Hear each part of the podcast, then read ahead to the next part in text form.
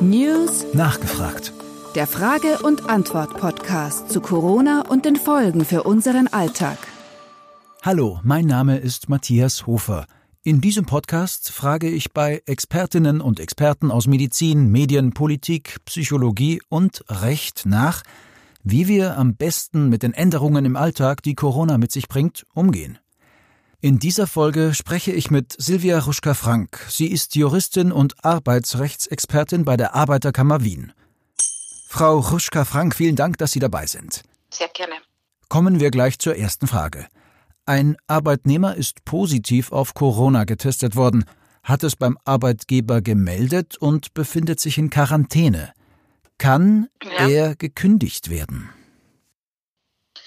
Äh, Eine Kündigungsmöglichkeit ist in Österreich grundsätzlich immer möglich, auch ohne Vorliegen eines bestimmten Grundes. Wir haben in Österreich kein sehr ausgeprägtes Kündigungsschutzsystem.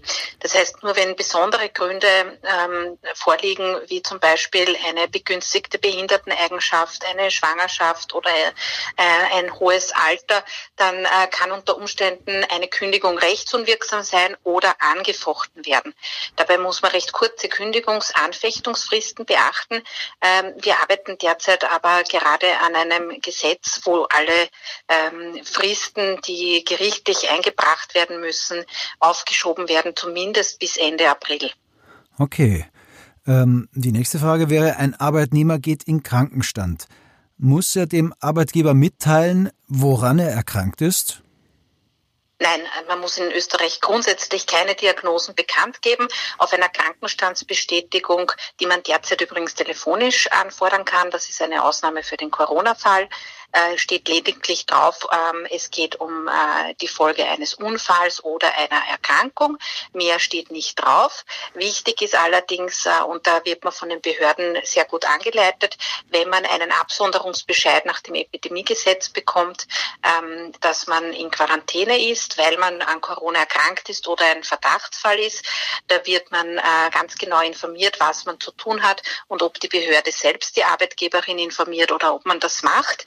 Wichtig ist äh, für die Führungskräfte in den Betrieben, äh, dass man versucht, die Leute nicht zu outen. Äh, den Flurfunk kann man eh nicht verhindern, aber es ist ganz wichtig, wenn man davon informiert wird, dass ein Verdachtsfall vorliegt, dass man ähm, ähm, möglichst Desinfektionsmaßnahmen einleitet, dass man andere Kollegen eventuell auch in Quarantäne schickt. Aber wie gesagt, da gibt es ganz genaue Anordnungen der Gesundheitsbehörden. Okay. ja. Ähm, viele Berufe gehen zurzeit im Zuge der Corona-Krise über die Belastungsgrenze hinaus.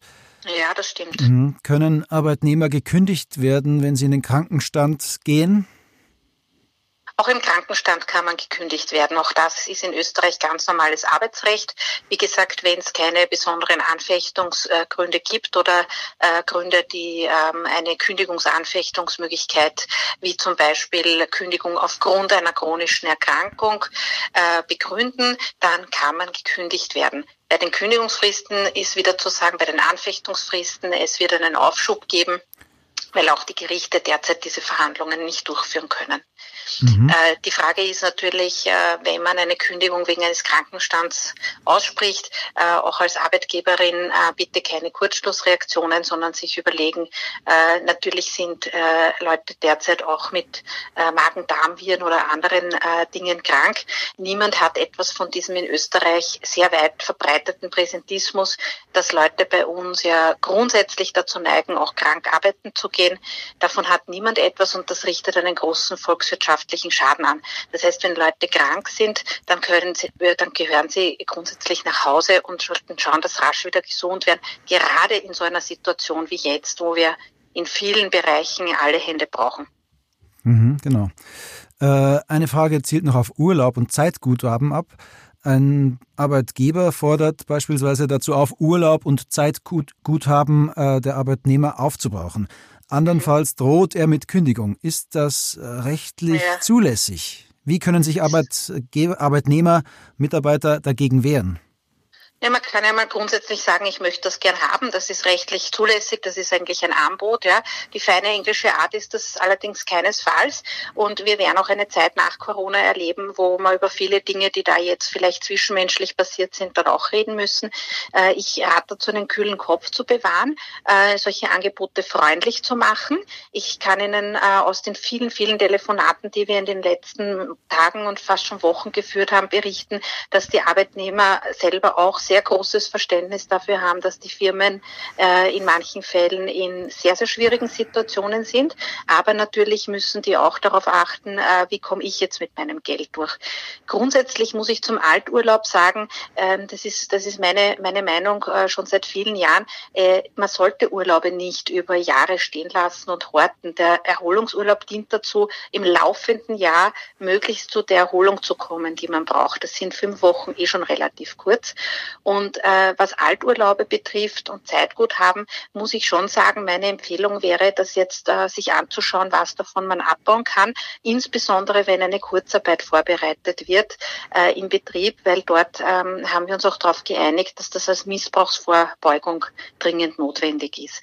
Das heißt, Alturlaube gehören meiner Meinung nach äh, grundsätzlich sich angeschaut, ob man die nicht verbrauchen kann. Bei den Urlauben aus dem laufenden Jahr sehe ich das ganz anders. Die werden wir äh, im Sommer, im Herbst äh, auch ganz dringend brauchen, um unsere Kinder dann in den Ferien zu betreuen oder dann auch äh, gerade für die Bereiche, wo die Leute sehr stark unter Stress sind, entweder weil sie nicht wissen, es weitergeht oder weil sie noch viel mehr arbeiten als sonst, äh, dass sich diese Leute dann erholen. Und wie sieht es mit Urlaubssperren aus, wenn jetzt ein Arbeitnehmer in dieser Situation in Urlaub gehen will? Mhm. Der Arbeitgeber will es aber verbieten. Verhängt ja. eine Urlaubssperre, ist das zulässig? Ja, solche Urlaubssperren gehen in unserem Urlaubsrecht an sich immer. Äh, man ist es sozusagen der Fall.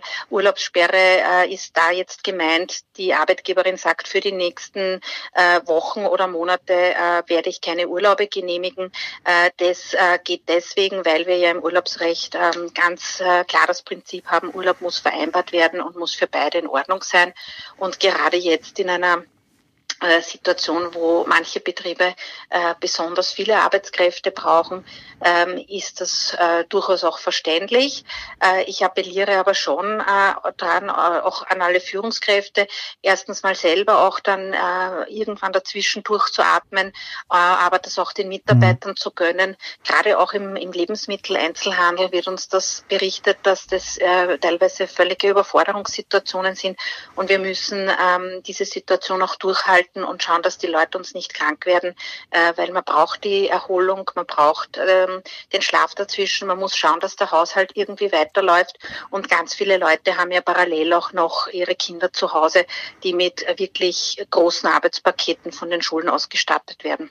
Ganz genau. Und da ist eben Homeoffice eine Lösung.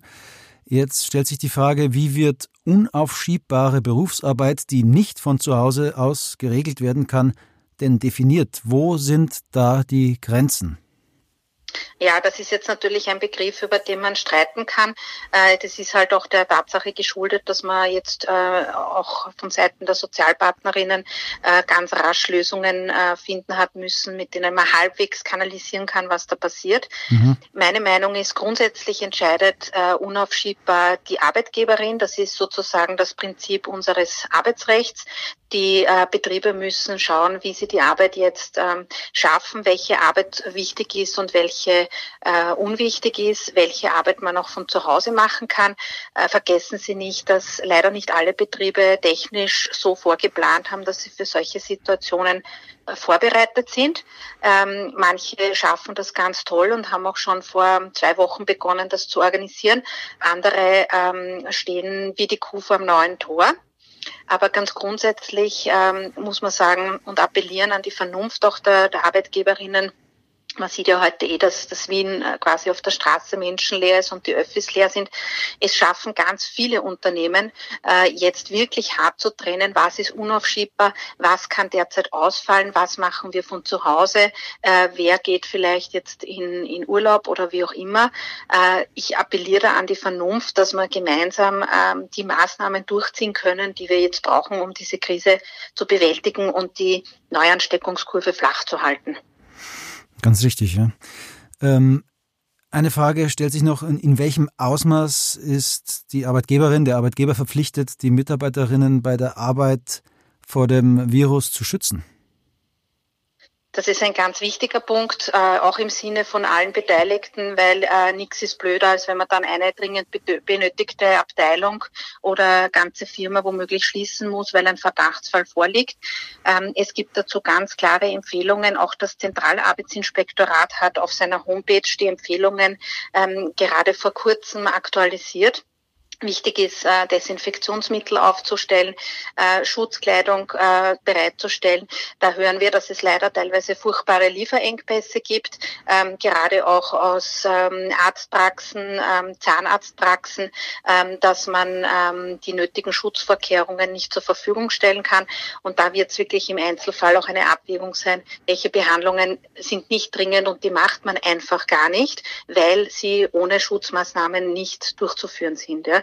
Ähm, die Arbeitgeberinnen haben da jetzt auch eine ganz starke Verantwortung. Man nennt das Fürsorgepflicht. Das ist grundsätzlich ein Prinzip in unserem Arbeitsrecht, das jetzt aber sozusagen ganz ähm, handfest äh, im Raum steht. Und man muss sich wirklich überlegen, äh, welche Leute muss ich vielleicht auch ganz besonders schützen, weil sie zu Risikogruppen gehören oder weil sie Risikopatienten im Haushalt haben. Und da freue ich mich ehrlich gesagt nicht sehr, wenn ich mit einer äh, Mutter von einem sechs äh, Jahre alten, schwerst äh, Kind telefoniere, deren Mann nicht zu Hause bleiben darf, obwohl äh, die Arbeit eindeutig nicht, also eindeutig aufschiebbar ist und nicht dringend erledigt werden muss. Und diese Familie, die sowieso schon finanzielle Schwierigkeiten hat, jetzt noch ein Ersatzquartier für den Vater suchen muss, um ihn vom Kind abzusondern. Mhm. Das ist in dieser Situation nicht sehr hilfreich und entspricht meiner Meinung nach nicht der Fürsorgepflicht.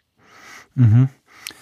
Ein Thema wäre auch noch, ähm, darf eine Arbeitnehmerin, ein Arbeitnehmer eigenmächtig Schutzvorkehrungen am Arbeitsplatz treffen? Äh, das äh, hören wir auch äh, vermehrt. Das muss man aber sich wirklich gut anschauen und wie gesagt, bitte im Internet auch die einschlägigen Quellen durchschauen, vor allem auch ähm, beim Zentralarbeitsinspektorat. Manche dieser Mundschutzmasken sind zum Beispiel total kontraproduktiv, weil sie eigentlich nicht vor einer Infektion schützen können, aber die Infektionsgefahr noch erhöhen, weil man sich dadurch mehr mit den Fingern ins Gesicht fährt. Also wichtig wäre, dass man wirklich im Betrieb ähm, vernünftige richtige Maßnahmen setzt in Zusammenarbeit zum Beispiel mit einer Arbeitsmedizin. Äh, was immer auch möglich ist, ist mit dem eigenen Hausarzt, Hausärztin Kontakt aufzunehmen und zu schildern, ich habe folgende Tätigkeit, ähm, wie kann ich mich da schützen?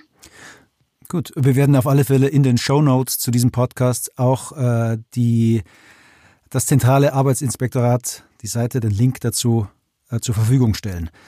Ja. Ähm, Jetzt äh, gab es ja oder gibt's ja jetzt gibt's ja das neue Kurzarbeitsmodell der Regierung.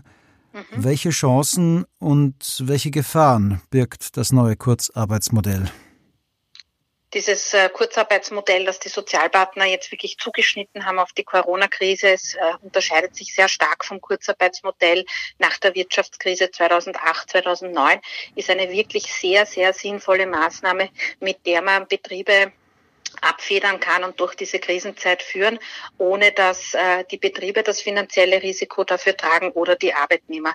Es ist wirklich eine ganz, ganz hervorragende Maßnahme und ich rate allen Betrieben an, sich raschestmöglich bei der Wirtschaftskammer vorzuinformieren.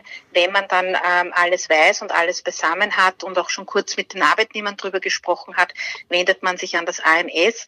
Wir haben die Zusage, dass die Anträge sehr, sehr rasch dort bearbeitet werden und dass man äh, anstatt äh, die Arbeitnehmer mit äh, äh, Drohungen zu einvernehmlichen Lösungen zu bringen oder Kündigungen auszusprechen, auf diese, mit, auf diese auf dieses ganz wichtige arbeitsmarktpolitische Mittel zurückgreift. Das heißt, man kann das sehr schnell organisieren. Äh, es gibt, es ist auch gedacht worden an die Frage der Liquidität. Mhm. Äh, bitte an alle Betriebe informieren Sie sich ähm, auf der Wirtschaftskammer Homepage und dann beim AMS Ähm, die Arbeitnehmer können sich sehr gern auch auf der Homepage job und corona.at über die Kurzarbeit informieren. Und äh, wir empfehlen das ganz äh, deutlich, weil wir ja dann auch die Arbeitskräfte in den Betrieben rasch wieder brauchen, wenn alles wieder hochgefahren wird. Es ist nicht sehr sinnvoll, wenn die Arbeitnehmer ähm, jetzt weg sind vom Betrieb, sich vielleicht dann nach der Krise etwas anderes suchen und die Betriebe wieder jammern, wo ihre Fachkräfte sind. Okay, Frau Huschka-Frank, vielen Dank für diese Informationen an dieser Stelle. Ähm, vielleicht telefonieren wir in Kürze wieder. Ähm, bis dahin darf ich mich bedanken und äh, bleiben Sie gesund. Ja, vielen lieben Dank und alles Gute Ihnen und Ihren, Ihren Zuhörern. Danke. Auf Wiederhören. Wiederhören.